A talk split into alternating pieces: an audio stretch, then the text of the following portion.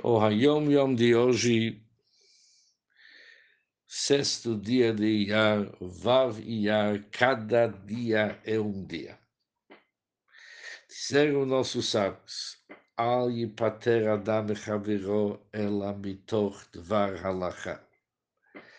Quando uma pessoa se despede de seu amigo, isso tem que ser através de falar uma lei da Torá, chamado Dvar Halachá, uma lei. Sobre isso explicamos aos nossos rebes, que a palavra Halachá, além de ser uma lei, também significa andar.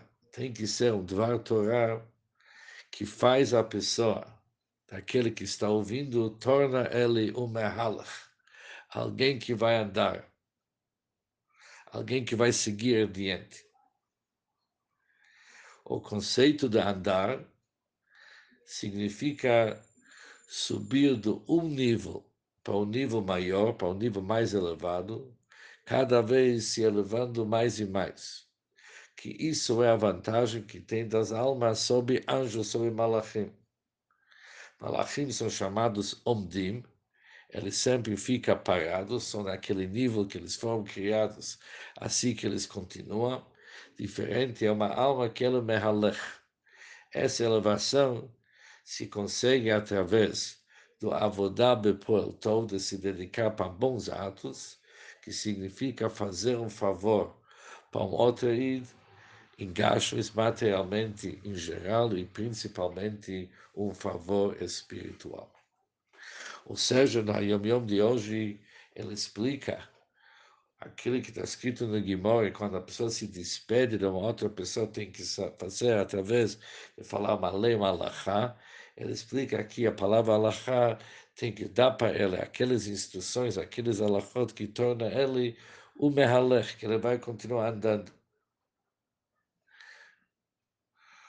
O que, que significa andando? Sabemos que há uma diferença das almas sobre anjos, que os anjos são chamados omdim, e Nishamot Mahalchim, os Malachim são chamados aqueles que são de pé, firmes, mas de pé no mesmo lugar. Os Nishamot andam, eles prosseguem.